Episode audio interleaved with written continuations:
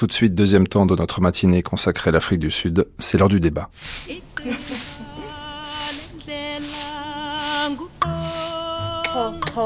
La nation arc-en-ciel, mythe ou réalité?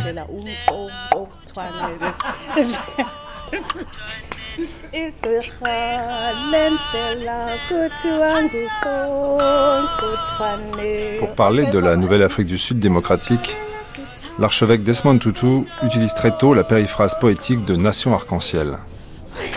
Nelson Mandela a consolidé lors de sa présidence entre 1994 et 1999 la transition avec le précédent régime. Son successeur, Thabo Mbeki, qui terminera son deuxième mandat en 2009, a fait un rêve, celui de la renaissance africaine. Mais où en est-on aujourd'hui dans l'Afrique du Sud multiraciale, où les différentes communautés sont sur le papier égal en droit? Je reçois, pour en débattre autour de ce micro, Dominique Darbon, professeur des universités en sciences politiques et au Centre d'études d'Afrique noire à Bordeaux, Benoît Dupin, professeur d'histoire-géographie, et Myriam Moussé-Olchou, maître de conférence à l'École nationale supérieure à Lyon. Mais plantons d'abord le décor et retrouvons François Finter, ce jeune africanaire qui nous a guidés lors de notre séjour en Afrique du Sud. Je l'interroge en plein embouteillage entre Johannesburg et Pretoria sur la différence d'identité entre les deux villes jumelles.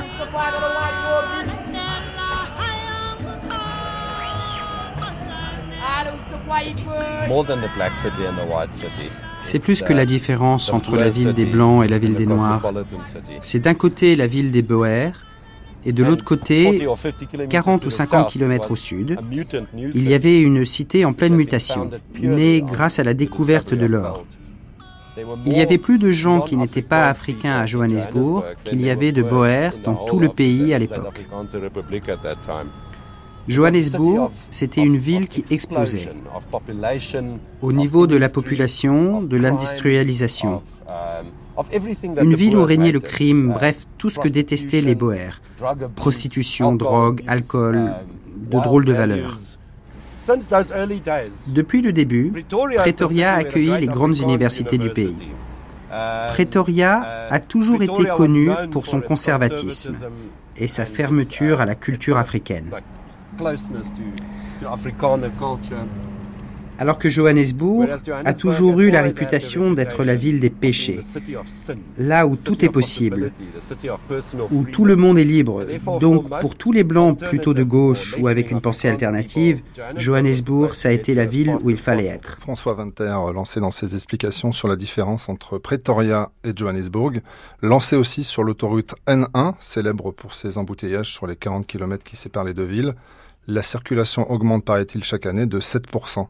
Mais promis juré pour la Coupe du Monde de football de 2010, les Sud-Africains auront une alternative, le Gautrain, contraction entre Gauteng et euh, le nom de la province, et Train, une sorte de, RER e rapide.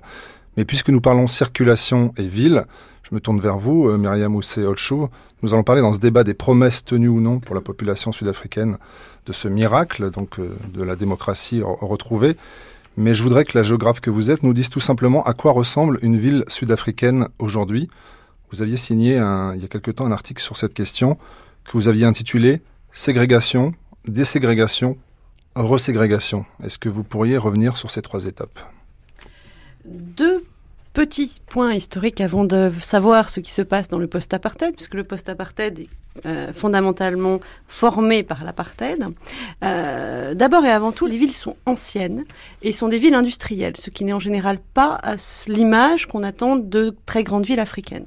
Donc la réponse à votre question, ça peut d'abord être euh, Johannesburg, c'est une ville avec des gratte-ciels, avec des voitures et avec des autoroutes. Euh, deuxième point, les villes euh, sud-africaines actuelles sont évidemment des villes qui ont été dessinées brutalement par la force, par le régime d'apartheid, qui a cherché à séparer nettement, en utilisant l'espace, en créant des zones tampons de plusieurs centaines de mètres de large entre des, quartiers. Euh, et ces quartiers devaient être homogènes par groupe racial tel qu'il avait été défini par les lois du régime. Depuis la fin de l'apartheid, euh, ce, cet appareillage législatif, administratif, qui encadrait très fortement l'espace urbain a disparu. Euh, maintenant, bien entendu, les temporalités euh, de l'évolution de cet espace sont beaucoup plus lentes que celles de l'évolution de la société. Donc on a un paysage qui est encore très marqué par cette ségrégation. Euh, néanmoins, la manière dont ces villes évoluent aujourd'hui euh, va être euh, marquée par une première dynamique qui est une dynamique de loi du marché. À partir du moment où il n'y a plus d'encadrement législatif euh, ségrégationniste, ce sont les gens qui ont de l'argent qui peuvent choisir le lieu de leur résidence. Donc on a certaines dynamiques de déségrégation euh, où à ce moment-là, les gens, la classe moyenne de plus en plus importante, donc cette classe moyenne euh, peut habiter où elle veut et elles souhaitent en général habiter dans les anciens quartiers blancs. Donc les anciens quartiers blancs de classe moyenne sont les quartiers qui sont le plus déségrégés sur le plan de la race, avec euh, les guillemets euh, qui s'imposent autour du terme. Deuxième euh, dynamique, des dynamiques de reségrégation qui là euh, vont dans un sens euh, évidemment euh, opposé. Reségrégation à la fois sur les anciens quartiers, puisqu'on a des quartiers qui se dégradent, dont le bâti est ancien, qui sont peu entretenus, etc. Et ces quartiers deviennent de plus en plus pauvres et de plus en plus noirs. Reségrégation aussi parce que les nouveaux quartiers, qu'on va dire d'habitat social, qui sont construits euh, depuis 1994, sont attribués aux plus pauvres, ce qui paraît logique. Alors il se trouve que les plus pauvres sont très majoritairement noirs. Donc on a euh, une ville qui reste ségrégée. Donc qu'est-ce qui change en fait alors dans le paysage depuis 1994 Ce qui change, euh, les gens circulent librement. Les gens circulent librement. Il y a beaucoup les gens votent, ce qui est quand même une différence fondamentale. Euh, maintenant, euh, les choses euh, qui changent ne se voient pas à la même échelle. ce que je vous expliquais là, c'est ce qui se passe globalement à l'échelle de l'ensemble de l'agglomération. maintenant, on a des quartiers où il y a une réelle déségrégation, que ce soit une déségrégation sur le plan résidentiel, les anciens quartiers de classe moyenne blanche, de nouveaux quartiers qui se construisent, des communautés fermées qui, elles, sont effectivement déségrégées en interne, mais qui sont évidemment socialement exclues de l'agglomération. Euh, et puis une déségrégation qu'on va appeler une mais on en reparlera sûrement ensuite, qu'on va appeler une déségrégation sociale, d'interaction sociale, puisqu'on a des lieux de rencontre, des lieux de mixité euh, où les gens désormais euh, que les gens désormais ont le droit de fréquenter. Lieu de mixité, on pourrait parler par exemple des centres commerciaux comme celui de Rosebank, qui est une espèce de mall à l'américaine, une espèce de Vélizy 2, où là, la classe moyenne blanche, métisse et noire achète en masse Benoît Dupin, Dominique Verbon Oui, j'ai envie de dire effectivement qu'il se passe beaucoup de choses euh, autour de ces grands centres commerciaux qui sont tous à l'américaine en fait. Hein. Vous en avez cité un, mais euh, euh, Center City, je crois que c'est le grand centre commercial qu'il y a dans la banlieue, Century City, dans la, dans la banlieue du Cap. C'est quelque chose de gigantesque. Moi, j'avais jamais vu ça avant. Et construit à l'américaine avec des espaces récréatifs, d'achat, des cinémas, des restaurants, tout au même endroit. Hein. alors, oui, j'ai envie de dire, bien sûr, c'est un lieu de rencontre pour les différentes communautés. C'est peut-être là d'ailleurs euh, un des seuls endroits où elles se rencontrent à tout moment, hein, euh, durant la semaine, durant le week-end, etc. Mais leurs pratiques ne sont pas les mêmes dans ces lieux-là. Hein. Donc on a encore une majorité de gens relativement aisés qui sont surtout des blancs, hein, qui viennent là pour consommer, acheter, qui les, pratiques euh, qu'ils peuvent avoir dans ces centres commerciaux correspondent à des euh, à, leur culture, à des choses acquises depuis de longue date, et on a euh, d'autres personnes qui sont en majorité issues des, des, parties de la population historiquement défavorisées, donc surtout des, des noirs, hein, voire des métis, qui eux eh bien font le tour de, des galeries et regardent et achètent peu finalement. Ce qui a changé aussi, c'est la composition de la population. Les, grandes villes sud-africaines, euh, Durban, Johannesburg, Pretoria, Port Elizabeth, par exemple le Cap, étaient pendant l'apartheid des villes blanches. Aujourd'hui, ce sont des villes noires. Donc vous vous promenez à Pretoria euh, en 1980, euh, la ville est blanche. Et lorsque le, le couvre-feu, c'est-à-dire la période à partir duquel les Noirs doivent regagner leur township, arrive, les rares Noirs qui sont là partent, et vous êtes dans une ville totalement blanche. Aujourd'hui, vous venez à Pretoria, vous venez à Durban, les centres-villes sont des centres noirs. Donc il y a eu un, à la fois, la ségrégation semble toujours être là dans, ce un aspect social, comme cela a été expliqué, mais il y a eu une inversion finalement des lieux d'habitation. De, euh, donc des populations noires qu'on va retrouver à peu près mélangées un peu partout, mais désormais ce sont bien les Noirs qui habitent l'Afrique du Sud euh, par rapport à leur nom tout simplement. Quand nous sommes arrivés à, Johannesburg, donc vous avez pris un taxi entre l'aéroport et là où nous allions, nous sommes passés à Hillbrow, donc euh, qui était un ancien un centre résidentiel blanc. Et je vous propose d'écouter ce qu'écrit Louis Ferdinand Desprez dans, sa, dans son polar qui s'appelle La mémoire courte, qui est assez documenté. Il écrit les choses suivantes. Ilbro, un quartier perché au sommet d'une colline au nord de la ville, était un joyeux Harlem tropical où l'on ne comptait plus les clubs de jazz, les boîtes de nuit, les terrasses de café, les restaurants grecs, les bordels déguisés en salons de massage et les disquaires à la mode où l'on trouvait tous les derniers vinyles importés. En tirant tout doucement et subrepticement sur la ficelle de l'intolérance, les Noirs et les Blancs avaient même fini par y cohabiter en violation de l'imbécile Group Area Act, qui consignait les Bantous dans leur ghetto, et l'Immorality Act, qui interdisait aux Noirs et aux Blancs de mélanger leur sang ou leur salive. Hillbrow et les quartiers environnants étaient devenus ce que les autorités appelaient pudiquement des zones grises, où la police fermait d'un œil écœuré les yeux sur les couples mixtes et acceptait avec répugnance d'entr'ouvrir le carcan de l'enfer de l'apartheid. Hillbrow était avec 20 ans d'avance le creuset de la nouvelle Afrique du Sud. Aujourd'hui, le quartier en était devenu la poubelle. Quand on arrive à Johannesburg, on nous dit Hillbrow égale coupe-gorge parce que Hillbrow accueille désormais tous les immigrés des pays voisins, notamment des immigrés noirs. Myriam Oseolchou, vous avez la même expérience que nous? Je ne me suis pas encore fait couper la gorge. Euh, mais ce que vous soulignez, il y a deux choses, en plus de ce que disait Dominique Darbon tout à l'heure sur le fait qu'effectivement les Noirs habitent maintenant, peuvent, ont le droit d'habiter dans les centres-villes, ont le droit d'y faire du commerce, ont le droit d'avoir un étal, euh, le commerce ambulant, ça fait partie des changements visibles. Euh, Ilbro et l'Afrique du Sud en général est effectivement un territoire violent. Et violence, je ne parle pas de euh, sentiment d'insécurité, je parle de violence réelle.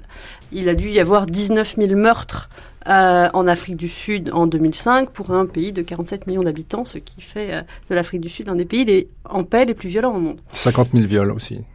C'est bien ça les chiffres.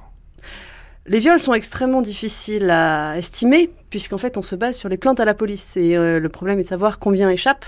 Et quand la fourchette va de 1 sur 3 à 1 sur 10, on ne sait pas très bien de quoi, de quoi on parle, puisque la, fourchette haute était une femme sur 3. Alors, si je poursuis votre réflexion, euh, Myriam euh, Ousseolchou, est-ce que 19 000 meurtres et 50 000 viols, c'est, on pourrait dire, euh, les chiffres qui disent que la violence est, est devenue aussi un lieu de rencontre entre les différentes communautés?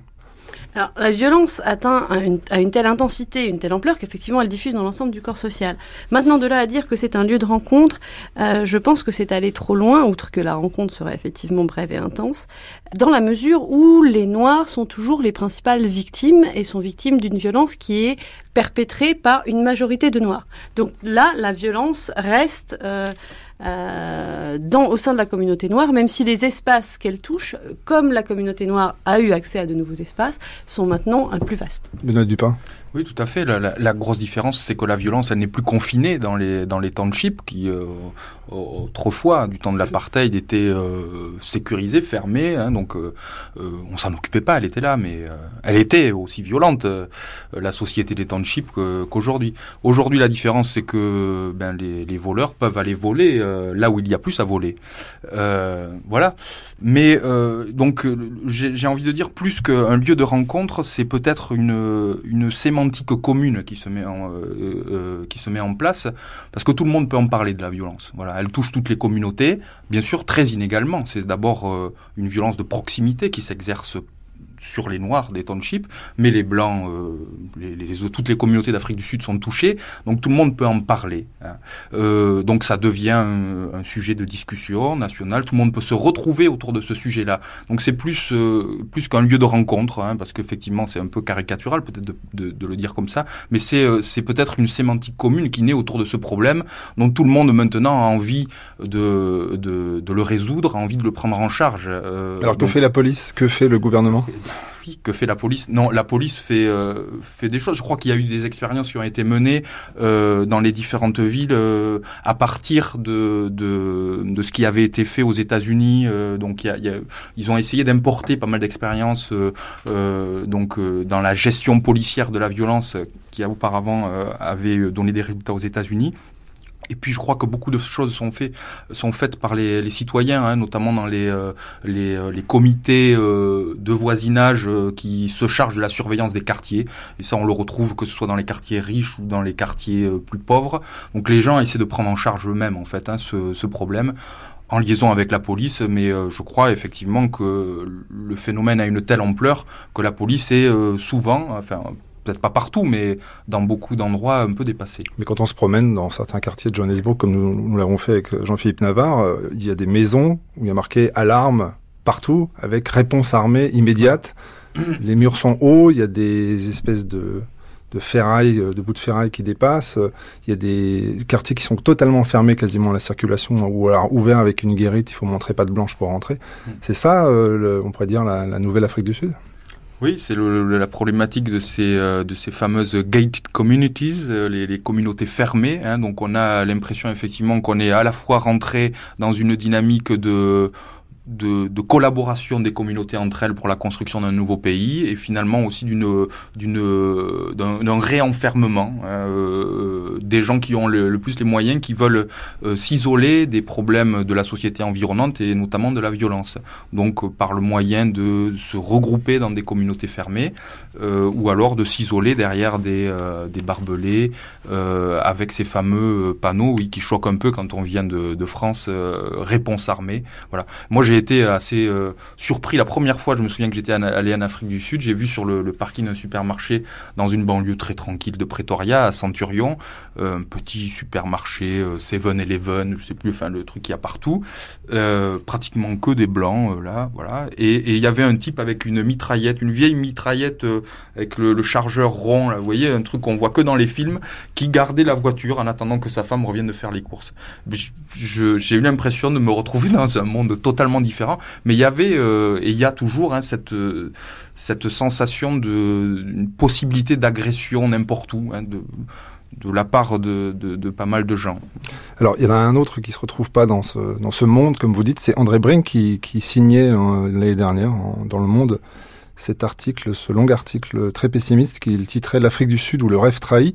Il racontait longuement l'agression de sa fille dans un restaurant de Cape Town dans une banlieue très très riche où, il ne se passe rien. Et il terminait Nous pouvons encore sauver les valeurs humaines et africaines qui ont façonné la nouvelle Afrique du Sud, celles qui ont produit un Mandela ou un Tutu, mais il n'y a plus beaucoup de temps à perdre. Est-ce que vous partagez ce pessimiste de André Brink par rapport à la violence qui explose dans son pays? Dominique Darbon non, c'est une vision qui est réductrice de ce qui, s'est passé en Afrique du Sud. La société sud-africaine est une société violente, mais est-ce qu'on pouvait s'attendre à autre chose? À partir du moment où, du temps de l'apartheid, dans les villes blanches, on avait une sécurité totale qui était maintenue par une violence totale. une violence d'État, une violence d'apartheid qui confinait, comme ça a été dit tout à l'heure, la violence dans les townships, qui fait qu'on ne voyait pas cette violence qui existait évidemment, d'autant plus que le gouvernement sud-africain l'entretenait de manière à s'en servir comme un élément de régulation contre les mouvements de libération. En d'autres termes, la violence, c'était euh, la criminalité, était utilisée par les régimes d'apartheid pour pouvoir se débarrasser de tous les leaders sociaux qui pouvaient euh, fragiliser le régime d'apartheid. Lorsque la Nouvelle-Afrique du Sud arrive au pouvoir, le problème c'est qu'on ne sait pas comment faire de l'activité de police démocratique. Faire de la police démocratique, c'est quelque chose d'extrêmement compliqué. C'est bien plus simple de faire de la, de la police non démocratique à grands coups de, de matraque ou de schlambo, comme on dit, de, de, de fouet d'hippopotame, où on tue les gens sans procès, on les défenêtre, on, on les... C'est sans, sans difficulté. Sauf qu'en Afrique du Sud démocratique, vous avez des règles. Et ces règles rendent relativement impuissante une police qui ne sait pas faire. Donc il y a eu une formation, il y a eu un apprentissage. On a ça des effets pervers extrêmes. Effectivement, c'est terriblement désagréable aujourd'hui, notamment lorsqu'on est blanc, c'est-à-dire soi-disant riche, de se promener en Afrique du Sud parce qu'on est une cible. Euh, mais, ce n'est pas lié à la fin de l'apartheid, c'est lié, ou plutôt c'est pas lié à la nouvelle Afrique du Sud, à une, désillusion liée à cette fin d'Afrique du Sud. C'est lié à, une transformation inévitable. Malheureusement, ça fait partie des fameuses bombes à retardement semées par l'apartheid qui vont devoir être euh, levées petit à petit. Sur, sur l'idée de la question que je vous pose sur euh, un petit peu général qui, sera, qui sous-tendra toute cette série. Est-ce qu'on est passé d'une ségrégation raciale à une ségrégation sociale? Je voudrais vous faire entendre aussi le témoignage de François Venter, donc cet africanaire qui nous, qui nous guide toute cette, cette semaine, sur le fait que quand il va à l'administration sud-africaine, quand il remplit des papiers, il coche toujours les mêmes cases.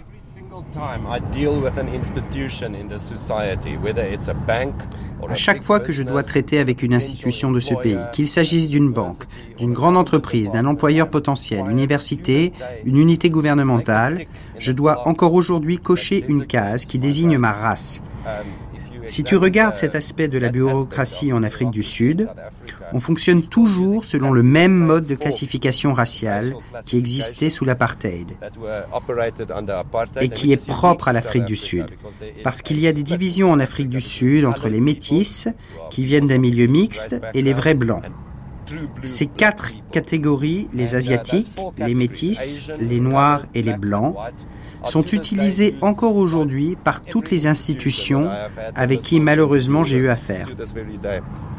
Je crois qu'il serait complètement erroné de dire que l'on ne parle plus de race dans ce pays. C'est aussi présent dans notre bureaucratie aujourd'hui que ça l'a été ces 40 dernières années.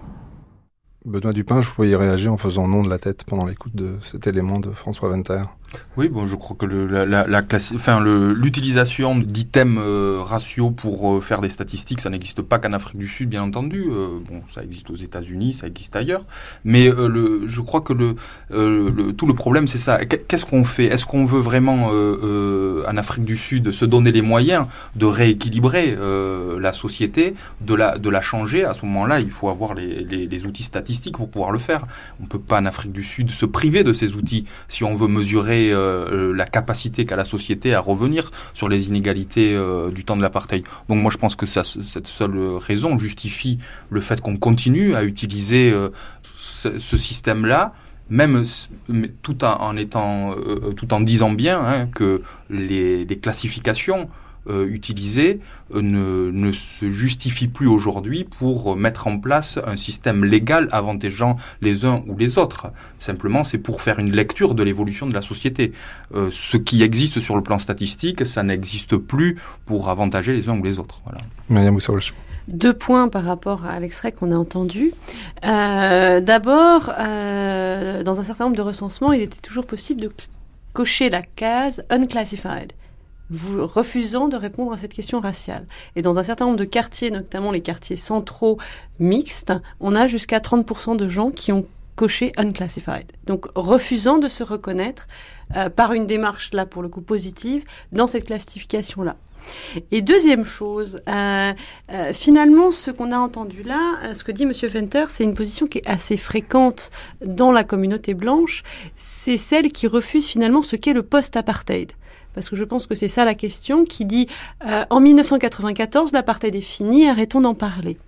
Or, euh, le post-apartheid, c'est juste le c'est euh, un terme qui désigne le fait que l'apartheid continue de former, de, de, de, il y a des traces dans former la société, la société euh, explique comment la société est, explique comment le pays est, et qu'on ne peut pas faire comme si ça s'était arrêté en avril 94. Benoît Dupin je crois que le, le, la manière dont, dont s'est passée la transition en Afrique du Sud explique un peu la situation dans laquelle on est aujourd'hui. Ça n'a pas été une, une révolution. On n'a on pas fait table rase du passé en Afrique du Sud. Donc on a, ça a été négocié, ça a été euh, pacté. Donc euh, euh on n'a pas euh, voulu tout renverser. Ce qui, se, ce qui fait qu'aujourd'hui, dans les différents quartiers euh, en Afrique du Sud, les gens, donc on a une minorité euh, à qui il faut, par exemple, vous parliez des, de l'électricité ou de l'eau, à qui il faut continuer de fournir ce qu'elle avait toujours eu avant, euh, qui paye pour ça, mais il faut aussi le fournir à ceux qui sont aujourd'hui des citoyens comme les autres, qui habitent toujours dans les mêmes quartiers, souvent éloignés à 15 ou 20 kilomètres. Ça pose des problèmes. Et euh, comment fait-on donc euh, à, chaque niveau local de, ces nouvelles municipalités qui ont été élargies aux anciennes townships Il faut euh, jouer le jeu de cette redistribution, mais les gens n'ont pas forcément d'abord les moyens de, de payer ces services-là. Euh, auxquels pourtant ils ont droit. Et puis en plus de ça, euh, ils sont toujours un peu, euh, pour certains, dans la logique de euh, la lutte de libération euh, qui avait fonctionné sur le non-paiement, parfois des, le, donc la résistance par le non-paiement des, de, de, donc des taxes locales.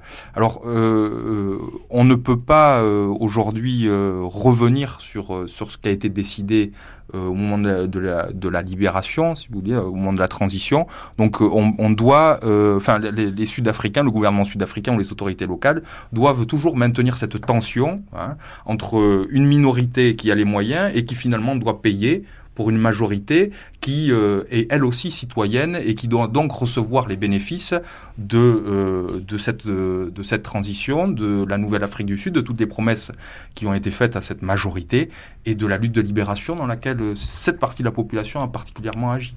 La lutte de libération, Todd Letata on a été un des artisans puisque c'est un, un, combattant de l'ANC. Il nous a accompagnés aussi dans notre voyage sud-africain. Il nous guide aussi toute cette semaine. Je vous propose d'écouter son regard sur euh, l'Afrique du Sud aujourd'hui.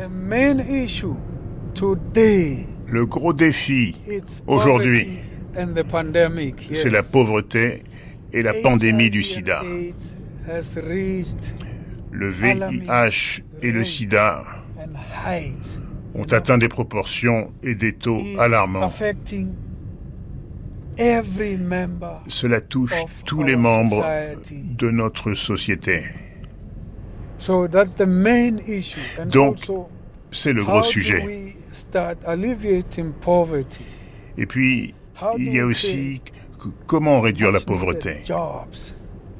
Comment créer des emplois dont on a tant besoin dans notre pays aujourd'hui.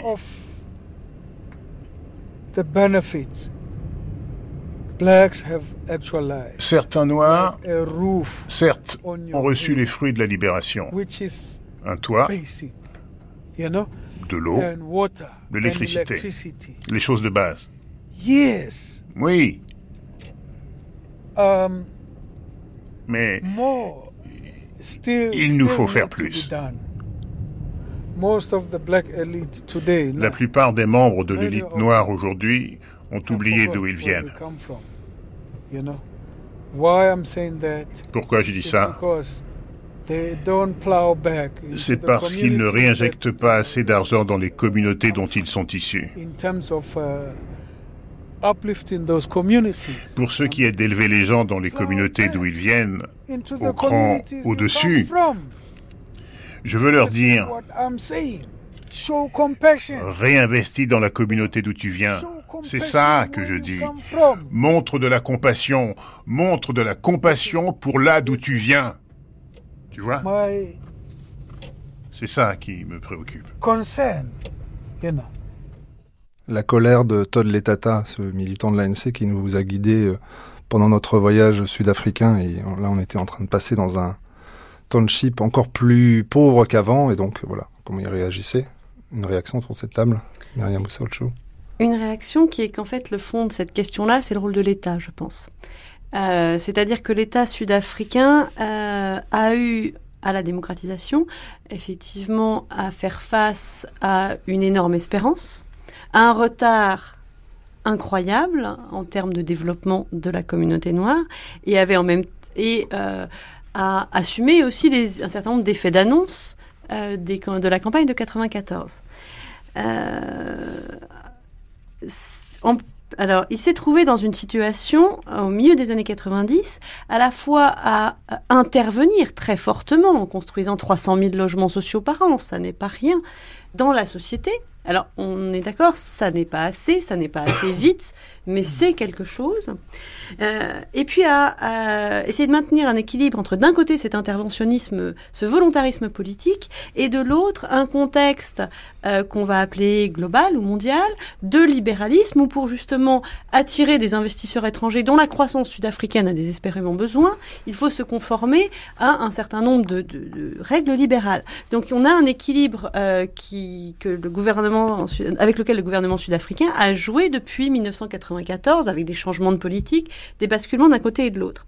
Et euh, cette euh, situation a été profondément aggravée de pauvreté, ce que disait euh, le militant de l'ANC, a été très profondément aggravée par l'épidémie. C'est-à-dire qu'on n'a pas deux choses différentes, on a deux choses qui jouent en système. On consacre le débat du quatrième jour intégralement au sida et, une des chercheuses qu'on a rencontrées nous disait le miracle sud-africain, c'est que tout d'un coup, le corps social était nouveau, mais que le corps est malade. C'est exactement ça, mais quand le corps est malade, ça coûte cher. Donc d'un point de vue purement économique, euh, il ne s'agit plus seulement de continuer à rattraper le retard de développement, il s'agit d'essayer euh, d'éteindre le feu de l'épidémie qui a un coût économique absolument faramineux.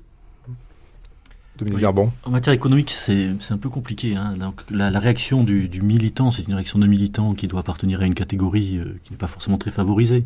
Donc c'est normal qu'il fasse partie de, ces gens qui, s'attendaient, qui attendaient beaucoup de la fin de l'apartheid.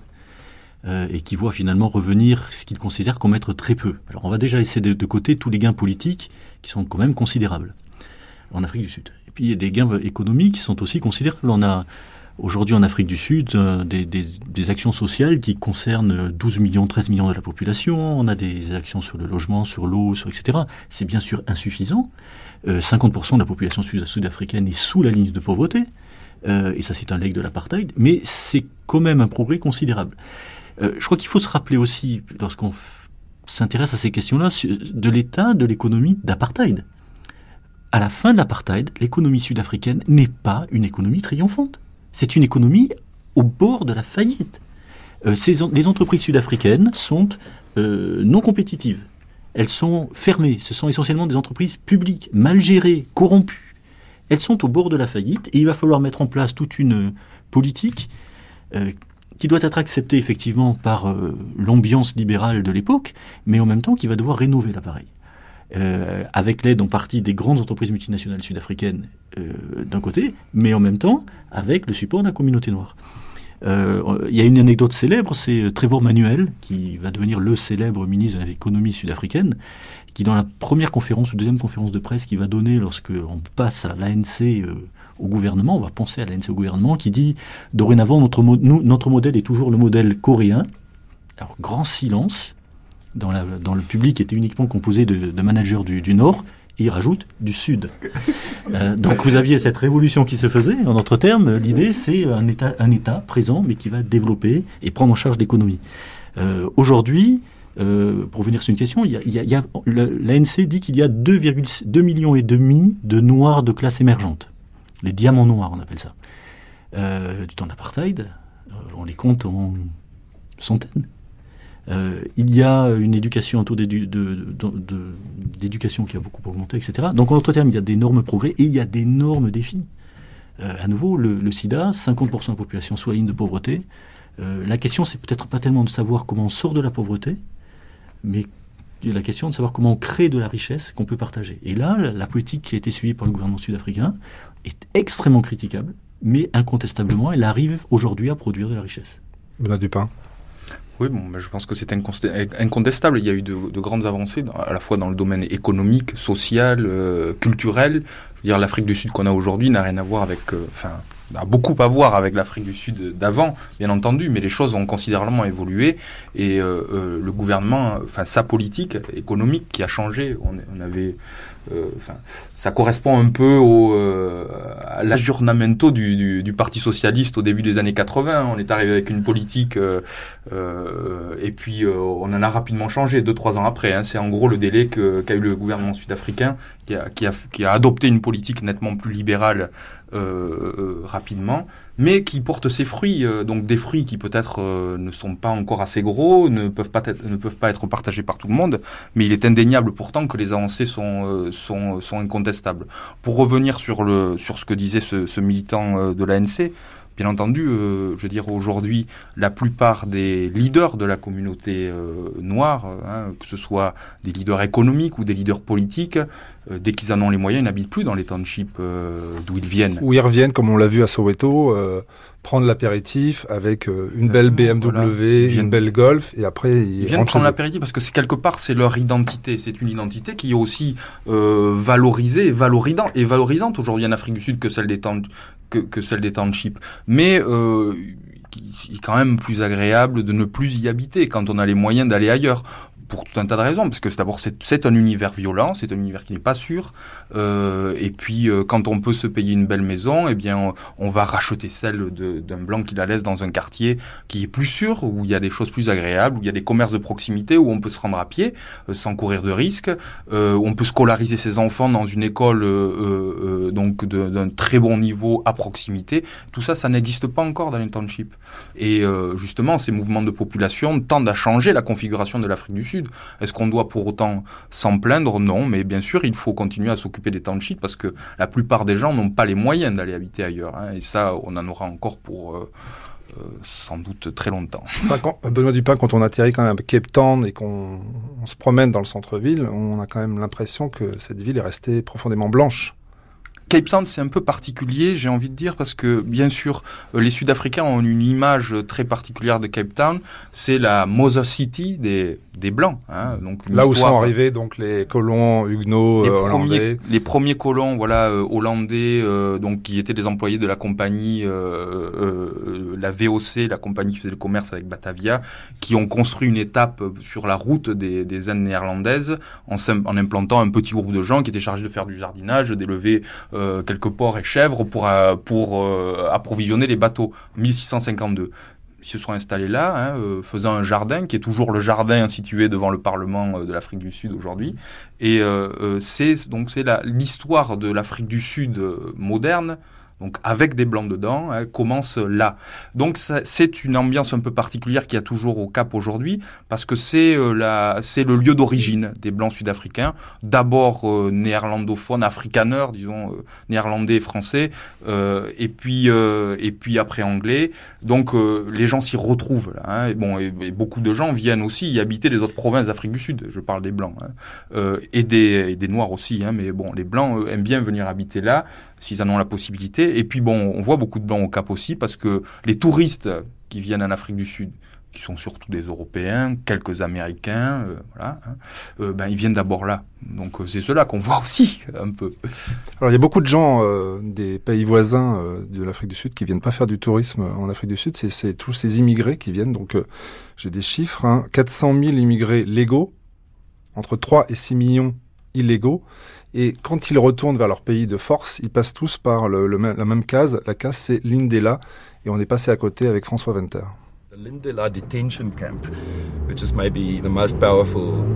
Le camp de détention de l'Indela est peut-être l'exemple le plus cuisant des injustices de l'ère post-apartheid. C'est l'endroit où les immigrés clandestins africains sont détenus avant d'être rapatriés dans leur pays d'origine.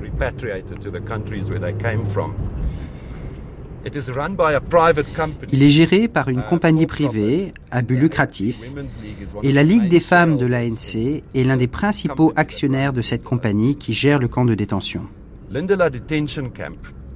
Le camp de détention de Lindela est un endroit où les Africains font connaissance avec la nouvelle Afrique du Sud. C'est un endroit où les gens sont traités avec un total manque de respect.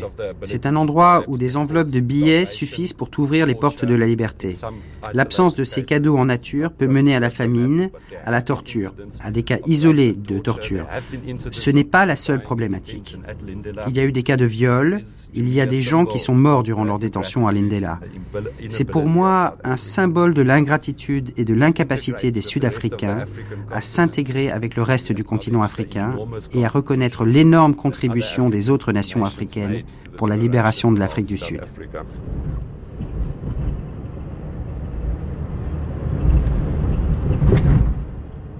Arrêtons-nous un instant sur le cas des immigrés zimbabwéens. Il y a aujourd'hui en Afrique du Sud 3 millions de Zimbabwéens. La plupart sont des vendeurs de rue, donc rejetés aussi par une partie de la population noire qui disent ils nous prennent notre travail. On n'entend pas beaucoup le pouvoir sud-africain euh, parler de Robert euh, Mugabe et de son régime.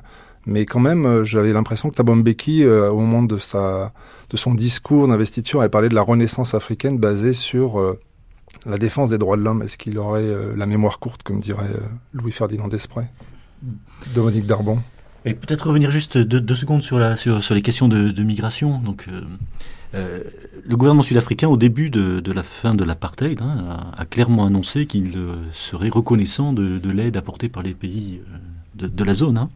Sauf qu'il s'est rapidement aperçu que la zone d'abord est extrêmement large. Elle remonte jusqu'au nord du, du Zaïre, aujourd'hui, de la République démocratique du Congo-Zaïre. Camerounais, Gabonais, aujourd'hui, vont systématiquement en Afrique du Sud euh, et qui se sont aussi aperçus que la pauvreté et les régimes autoritaires, dont celui du Zimbabwe, euh, provoquaient un afflux massif de population chez eux, où ils ont déjà 50% de la population en dessous de la ligne de pauvreté, euh, entre 30 et 45% de taux de chômage euh, par ailleurs, et d'énormes problèmes d'insécurité. Euh, ce qui entraîne une, une politique, comment dire, protectionniste, on va dire, en termes d'accueil de, d'immigrés, et puis surtout une incapacité à gérer ce flux considérable, mais une incapacité qu'on retrouve dans des États qui ont des moyens bien plus considérables et qui n'arrivent pas à, bloquer ce flux, que ce soit les États-Unis ou que ce soit l'Europe. voir ce qui se passe. Euh, Alors vis-à-vis du, Zimbabwe, c'est une, une très grande complexité parce que, contrairement à ce qu'on croit, les liens entre l'ANC et le parti de Robert Mugabe ont toujours été exécrables.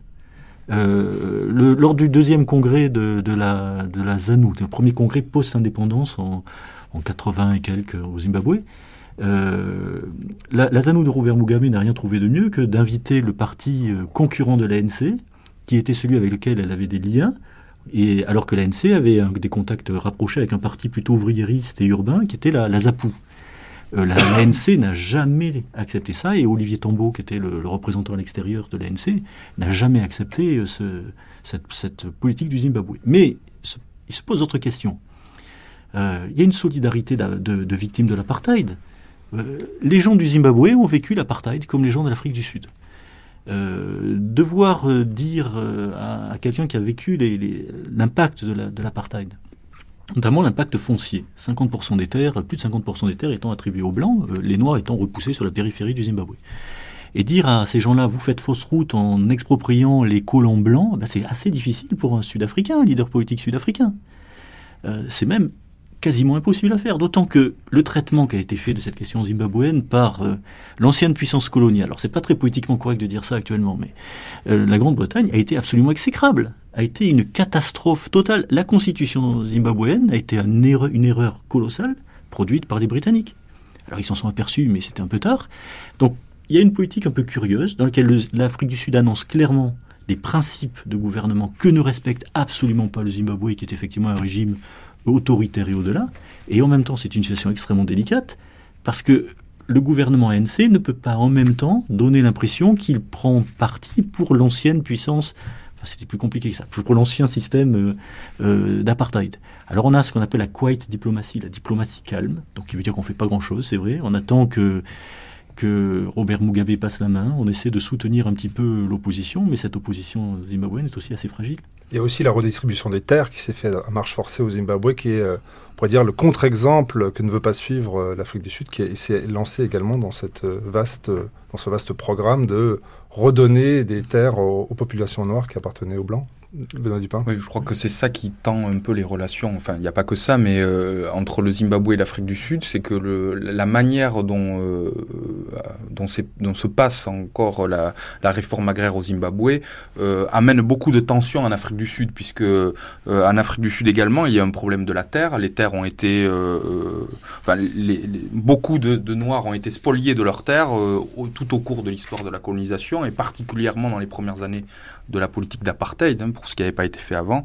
Et euh, euh, donc euh, aujourd'hui, le problème de la redistribution des terres dont les gens ont été spoliés auparavant en Afrique du Sud, elle se pose dans des termes qui sont largement influencés par le cas du Zimbabwe. Et, Sauf que les Sud-Africains prennent plus leur temps quand même.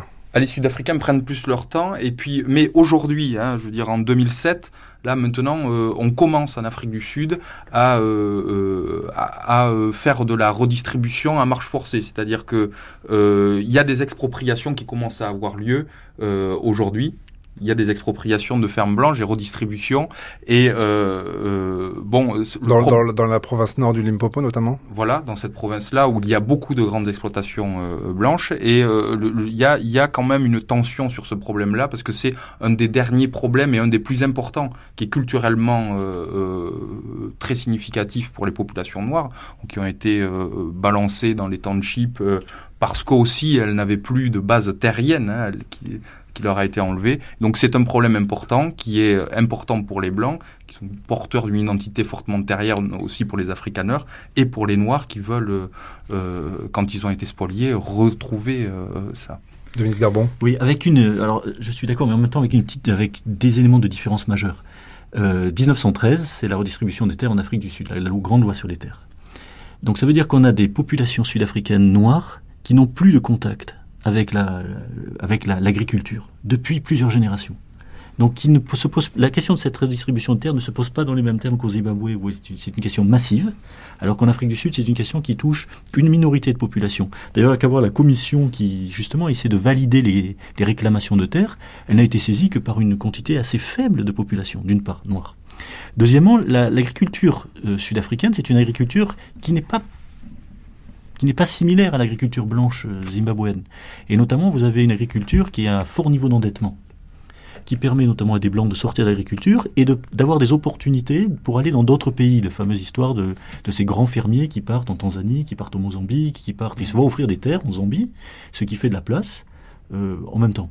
Donc il faut faire un peu attention parce qu'il y a une espèce de, de tendance à transférer les, enjeux zimbabwéens vers l'Afrique du Sud sur les questions foncières, alors qu'ils sont très différents en Afrique du Sud et ils sont bien mieux gérés en Afrique du Sud, ne serait-ce que parce qu'ils sont gérés bien plus rapidement, effectivement. 140 milliards euh, de dollars, c'est le produit intérieur brut de l'Afrique du Sud. C'est plus que le PIB de tous les pays de l'Afrique subsaharienne. C'est dire le poids de l'Afrique du Sud sur le continent. Donc au-delà, on pourrait dire, de la région euh, qui, l'entoure, quel est le, rôle de, l'Afrique du Sud? Vous avez signé un, livre qui s'appelait euh, Afrique du Sud de puissance utile, point d'interrogation. Est-ce que c'est puissance utile pour les autres ou puissance utile pour elle?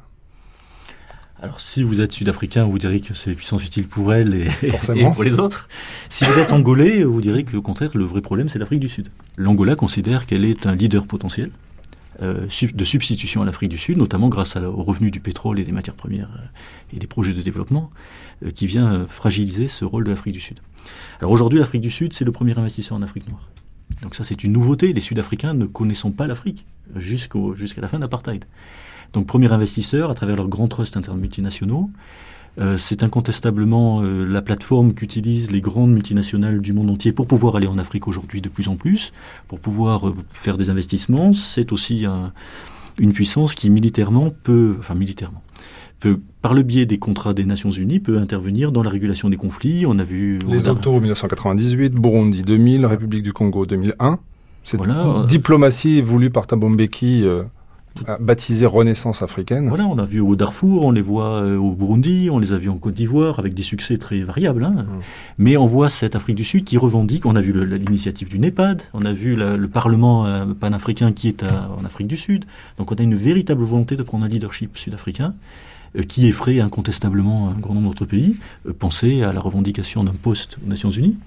Euh, L'Afrique du Sud est contrée systématiquement par certains pays francophones, l'Égypte de notre côté et l'Angola, même si on ne dit pas qu'ils n'en veulent absolument pas.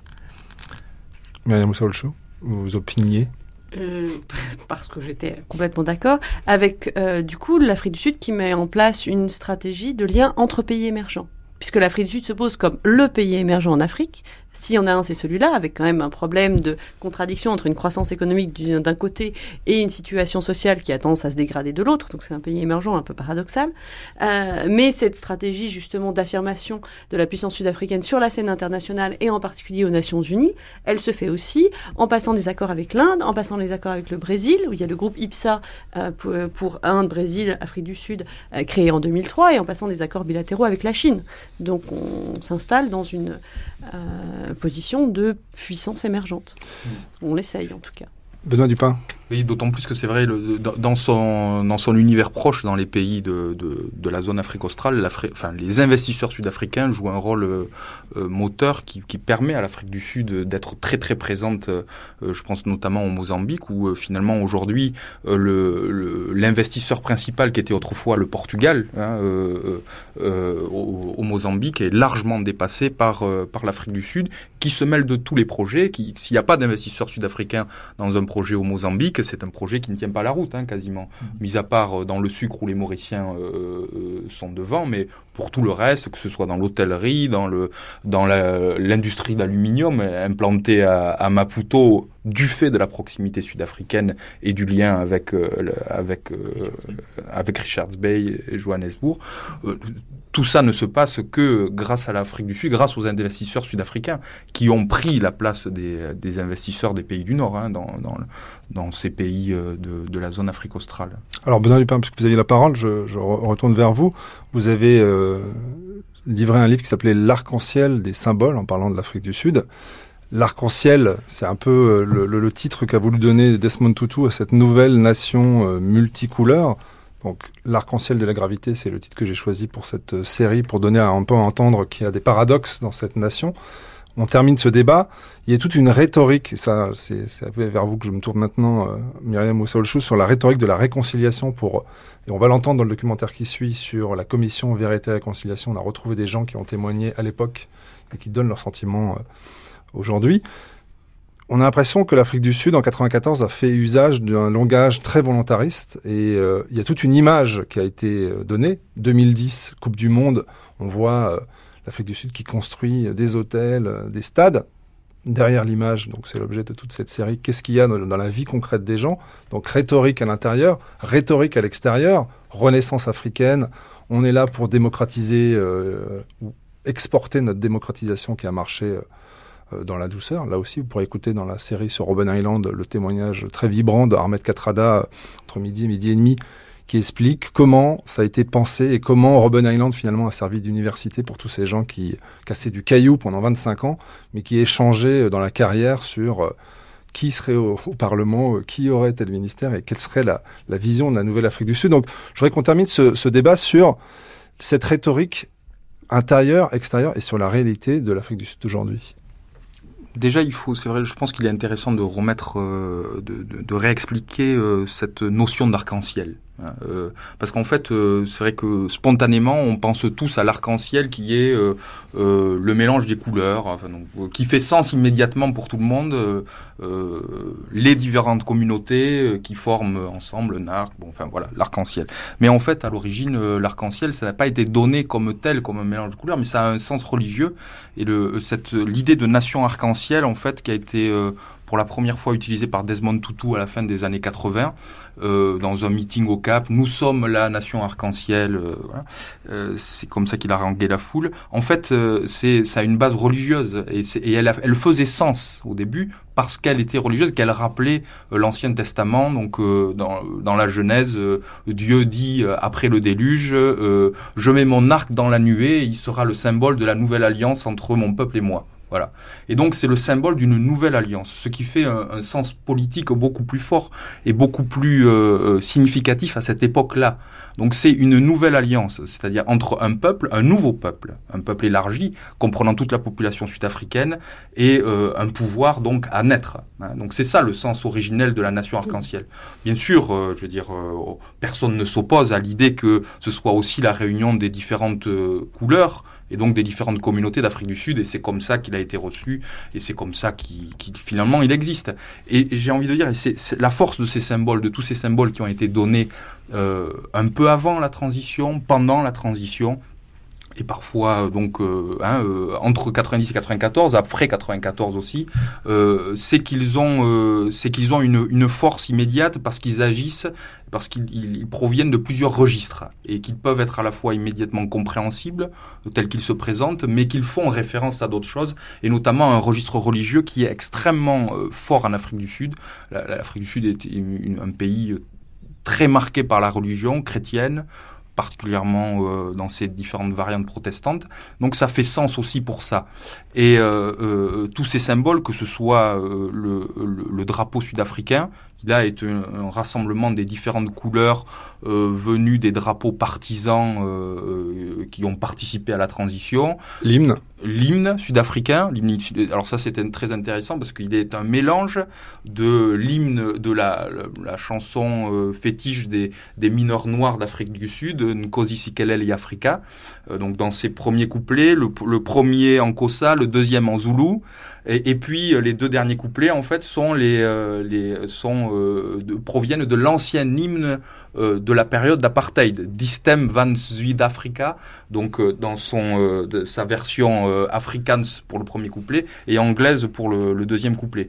Alors à l'époque où Nelson Mandela était président, il, tenait beaucoup à chaque fois à ce que on joue aussi les, les deuxièmes couplets Hein, donc c'était euh, cette rhétorique de la, de la réconciliation, d'une construction nationale de la nation arc-en-ciel basée sur la réconciliation, sur le pardon, c'est lui qui l'a tenu euh, pendant qu'il était président.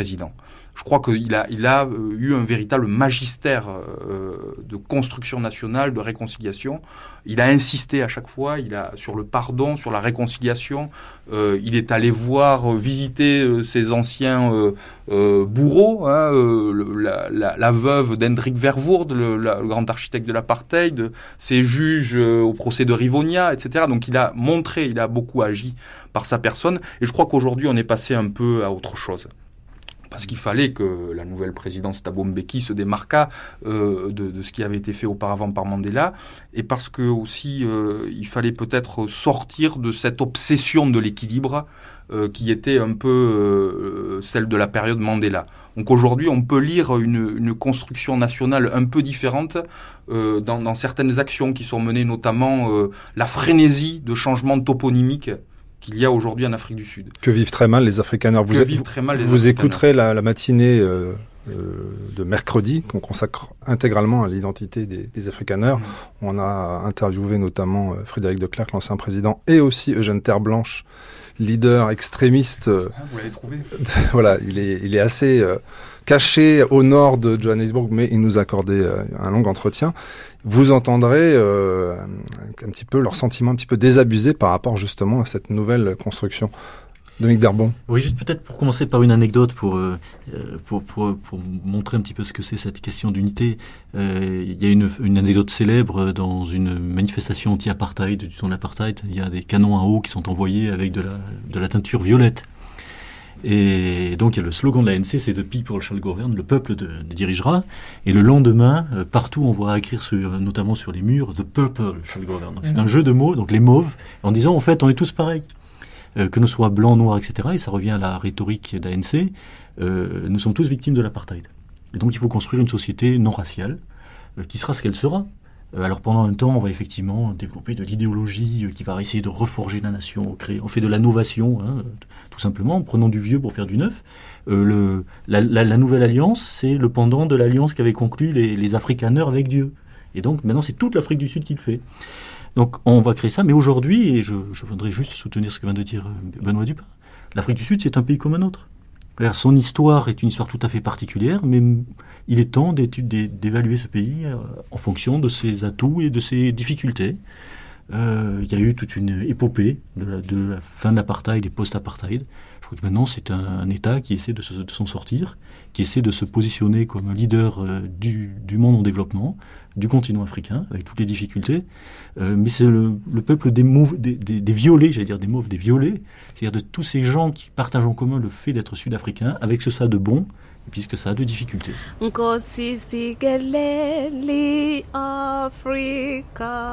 L'hymne sud-africain dans la voix de Bangui, que vous avez déjà entendu au début du générique.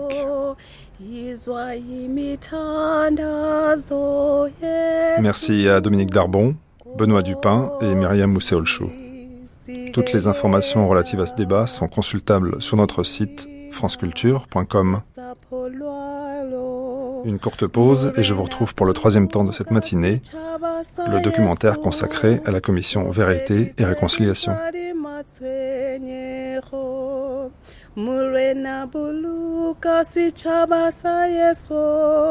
o feditse dintho di matshwenyego o se boloke o se boloke o se boloke morena se boloke setšhaba sa yesu setšhaba sa sa afrika